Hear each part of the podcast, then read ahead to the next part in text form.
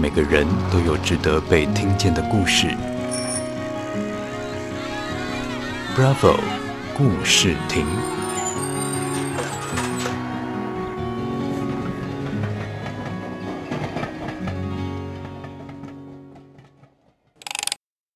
Hello，大家好，我是竹子。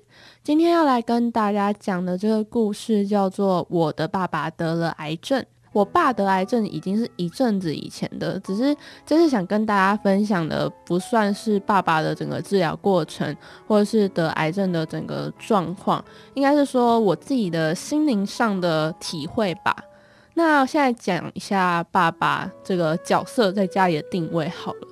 我爸呢，其实在家里算是一家的生计来源吧，然后他也是会把所有家里的大小事都处理好。当初会得癌症这件事情，并没有人发现，是我爸的客户看到说他的脖子怎么肿一大块，我们才觉得不对，然后叫他赶快去看医生。他看完医生之后，诊断出来就是恶性肿瘤。我第一次听到我爸得癌症的消息的时候，我其实是不知道怎么去反应的。对于这件事，我不知道怎么去表达心里的感受。那当初我知道的时候，我也不敢跟我的同学甚至是朋友们说，因为我怕会引来太多的关心。我很怕大家都会跟我讲说，你还好吗？因为我自己也不知道自己好不好。而且当每个人问说，你还好吗？那我是要回答我还好，我 OK，还是说嗯、我不好？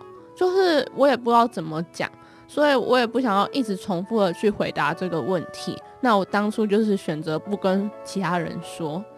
当时呢，其实也正逢准备学测的时候，就大概是高二、高三那个时候得知这个消息的，所以课业压力其实还蛮大的。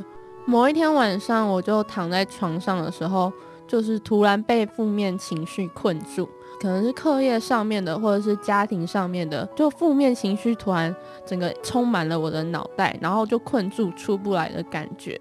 就在那一刻，我就会觉得说，好像全家的压力都在我身上。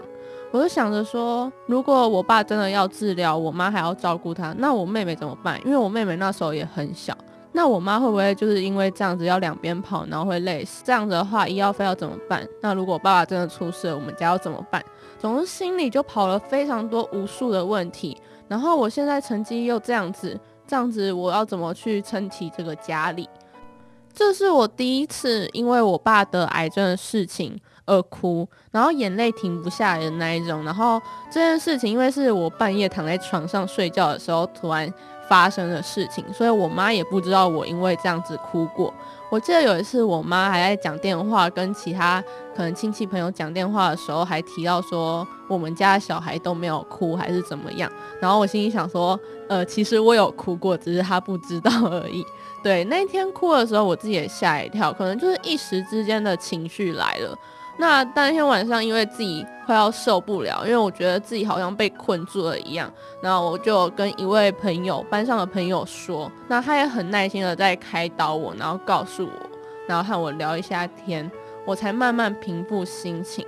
很多人都说，并不是年纪大了就代表你长大成为一个大人。而是长大这件事情可能会在某一天某一夜，你就会突然发生。那在那个时刻，你其实自己会知道自己长大。虽然不能说自己是在那一天长大的，但是我真的能够体会这种心情。那那一天之后，我心里突然有一个觉悟或决心吧，我觉得自己不能再继续软弱下去，不能再继续依赖着父母。然后当个被父母保护下的孩子，应该要多主动帮忙做家事，照顾妹妹，然后帮妈妈分担，要去学会自立自强，然后要再更独立一点。但其实幸运的是，我爸的肿瘤手术切除还蛮成功的，治疗也算顺利。只是我在看过化疗还有放疗的整个过程之后，真的觉得这个治疗过程才是最辛苦以及最痛苦的。若没有足够的体力和免疫力，真的很难撑过这段时间。以前呢，我都还会笑我爸说：“你的肚子怎么这么大？”